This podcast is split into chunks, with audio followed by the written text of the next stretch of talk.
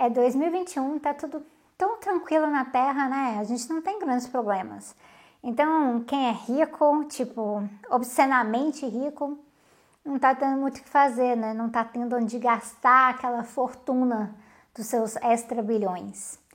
E por isso sobrou só uma opção para eles, que é ir para o espaço. Isso que eu estou dizendo não é só a minha opinião, não. O próprio Jeff Bezos, que é o mais novo cowboy espacial bilionário, ele disse isso aí uma vez quando perguntado sobre uh, os seus investimentos na área espacial, que era tanto dinheiro que era o que sobrava para ele fazer. Tinha mais nada com que gastar. Last week we had Bill Gates for dinner here and he said that he has a ridiculous amount of money and it's so hard to find appropriate ways to do good with the money. Yeah. So what does money mean for you being the first person uh, in history uh, that has uh, a net worth of uh, a three-digit amount of billion? The only way that I can see to uh, deploy this much financial resource is by converting my Amazon winnings into space travel. Então, o vídeo de hoje é dedicado a eles, os bilionários mais invocados com seus foguetes, seja para fazer turismo no espaço, para não se misturarem com a gentalha milionária que vai para Dubai ou para Bali, né? Tem que ser diferenciado. Ou seja, para colonizar Marte, porque na Terra a colonização já deu muito certo para eles, né? Então preciso diversificar.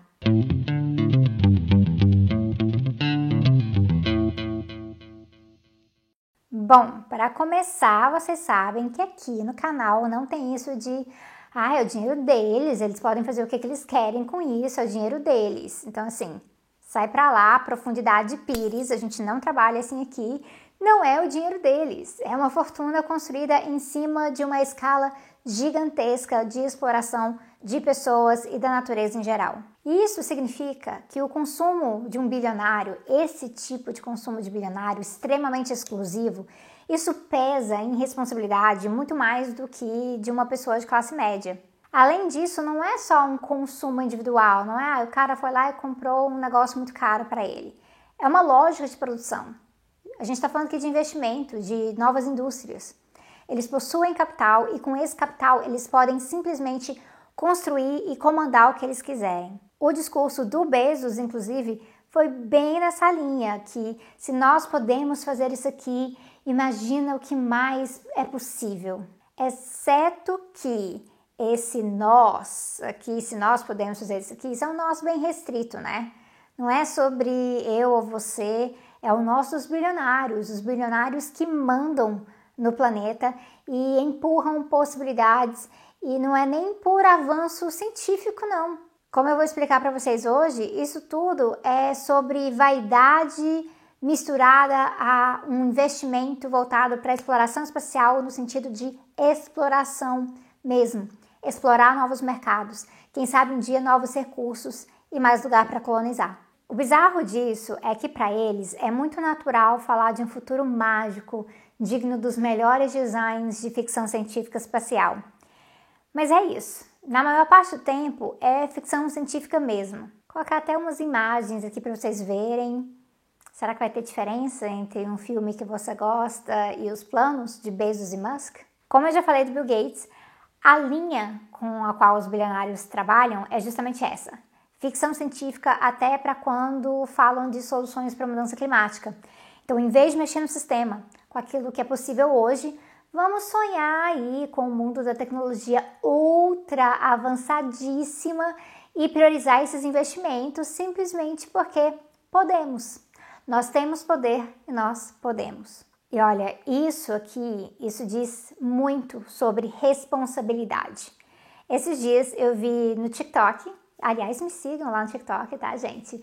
Eu vi no TikTok uma musiquinha sobre o Jeff Bezos indo pro espaço. E aí o cara brinca na letra, né? A letra em inglês, com a ideia de que o Bezos está indo pro espaço, fazer lá no espaço o que ele já fez na Terra, arruinar as coisas. Então, bem que ele poderia então ir pro espaço e ficar por lá mesmo. Essa é uma brincadeira que a gente já fez algumas vezes no Twitter também, né? Com o Elon Musk e até mesmo com o Branson que é um bilionário menos famoso por aqui, mas já já eu falo dele. Mas a realidade é que sai um bilionário, entra outro, porque o sistema capitalista é um sistema de acumulação e de concentração de riqueza, concentração de capital, e tem uma tendência que é de gerar mais e mais bilionários, e aí bilionários mais bilionários ainda, até que o sistema natural do planeta entre em colapso.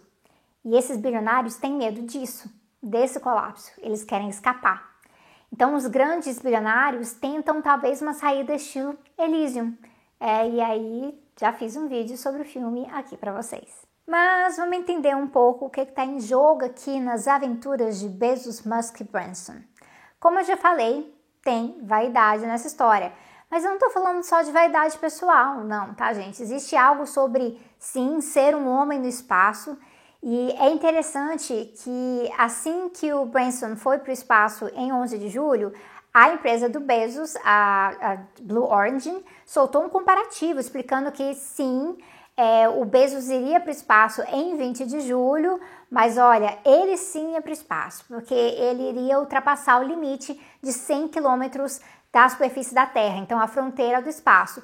Mas o Branson não. O Branson decolou em direção a apenas 85 quilômetros. E isso, na verdade, é porque o Bezos tinha marcado a viagem espacial dele para ele ser o primeiro bilionário no espaço. E aí, claro, o Branson foi e marcou a viagem dele para alguns dias antes. É ridículo. Ah. Então, assim, essa vaidade, lógico, tem vaidade pessoal nisso aí, mas não é uma vaidade simplesmente pessoal. É também uma vaidade para suas empresas, para os seus negócios, para a sua presença no mercado, para o marketing dos seus interesses capitalistas, para atrair mais capital, inclusive. É por isso que esse aspecto da competição espacial aqui já é chamado de corrida espacial bilionária. É, isso mostra para gente como a sociedade global mudou da época em que se falava de corrida espacial, mas era uma corrida espacial sobre estados capitalistas versus estado socialista, né? E, de uma forma ou de outra, isso mostra que, para além de interesses científicos, quando esses interesses científicos existem pela ciência e não pelo lucro, ir para o espaço significa muito em termos de demonstração de poder.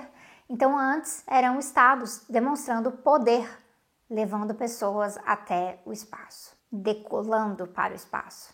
Agora são bilionários. E aí tem um elemento do setor do turismo. Então aqui é onde vale a pena falar do Richard Branson. A gente não ouve muito falar dele ah, no nosso contexto geral. Ele é um bilionário um pouco mais específico, excêntrico. E a visão dele é muito voltada para turismo espacial, porque na verdade ele já mexe com turismo na Terra, né? Então a empresa dele, a Virgin, tem de tudo, tem desde telecomunicações até linha aérea. Mas claro, né? É turismo espacial para quem? E aí isso inclusive entra num ponto interessante que é enquanto viagens de avião passam por sistemas de impostos, o turismo espacial ainda não, é algo novo. Então, por conta disso, já tem um legislador nos Estados Unidos pensando no impacto disso, caso o turismo espacial dos super ricos se torne algo realmente comum, caso esse turismo espacial decole de vez. Mas a parte do turismo espacial ela é minoritária dos interesses que estão em jogo aqui. E é onde a gente entra na questão do Elon Musk e do Jeff Bezos. Eles são os grandes jogadores aqui e as suas empresas, Elon Musk com a SpaceX e Jeff Bezos com a Blue Origin. A questão para eles não é turismo. Quando o turismo faz parte, é algo marginal nessa história. Mas, na verdade, eles têm uma visão megalomaníaca. Uma visão enorme de controle do futuro, ganhando o máximo possível hoje e maximizando o seu lucro para o futuro. E aqui eu aproveito para recomendar de novo para vocês, porque toda vez que tem tecnologia e interesse do capitalismo junto, vocês têm que acompanhar Paris Marx, né? Tem um artigo de Paris no, na Jacobin do ano passado, que a gente colocou lá, e também tem um episódio específico no seu podcast sobre a corrida espacial bilionária, o seu podcast que é o Tech Won't Save Us. O link tá na referência aqui para vocês. Vou colocar o Twitter de Paris também para vocês acompanharem mais de perto. E aproveitando isso, não esqueça de curtir, comentar e compartilhar ocasiões também. Pois bem, nesse episódio de podcast, é, Perry sistematizou um pouco disso. E vou pegar essa partezinha da sistematização porque eu achei interessante. Basicamente assim, tanto Musk com a SpaceX quanto Bezos com a Blue Origin, eles querem colonizar o espaço. mas são visões diferentes de colonização do espaço. Então, Musk fala principalmente de colonizar Marte, de terraformar Marte e ter uma colônia enorme em Marte que vai ser construída com o trabalho de muitas pessoas e são pessoas que provavelmente vão ser quase todas endividadas, porque ele já explicou que vai ser muito caro ir para Marte. Essa viagem vai ser cara, o, o bilhete vai ser muito caro, mas dá para você pagar depois trabalhando lá. Ou seja, gente, servidão galáctica. Pioneiro demais. E aí, enquanto o Musk fala disso, Pérez explica que sim, Bezos também está pensando em colonização, mas é uma colonização mais parecida com isso que a gente falou de Elysium.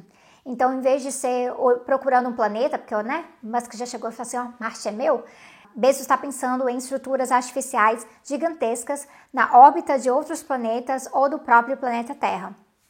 Os dois, então, falam de perpetuar a espécie humana, que deve ir para outros lugares para sobreviver, para lidar com os limites de recurso no planeta Terra.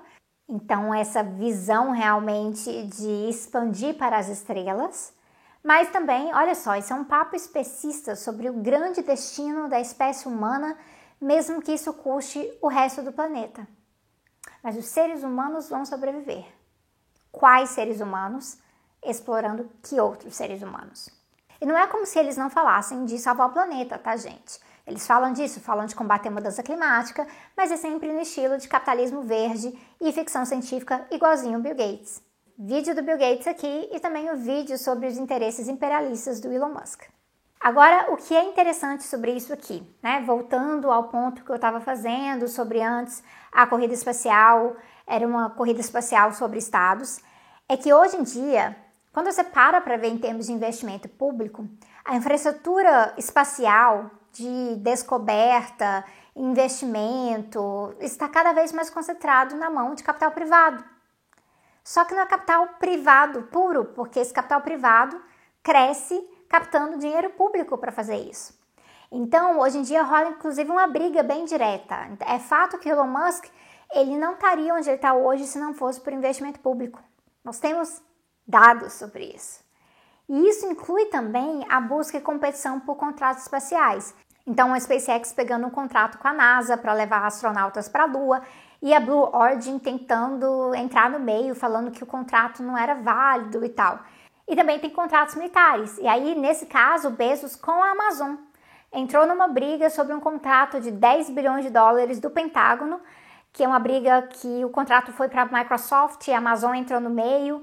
E então a gente vê aqui as principais empresas de dois dos maiores bilionários de todos os tempos brigando para captar dinheiro público, inclusive no setor militar. E aí eu queria mencionar também que rolou por aí muita gente falando das enormes emissões de carbono dessas viagens recentes, especialmente do Bezos, mas vamos voltar um pouquinho para dados, né? A realidade é que não foi usado combustível fóssil no foguete, né? Então a pegada de carbono que tem ali é da produção dos combustíveis utilizados, não o combustível em si.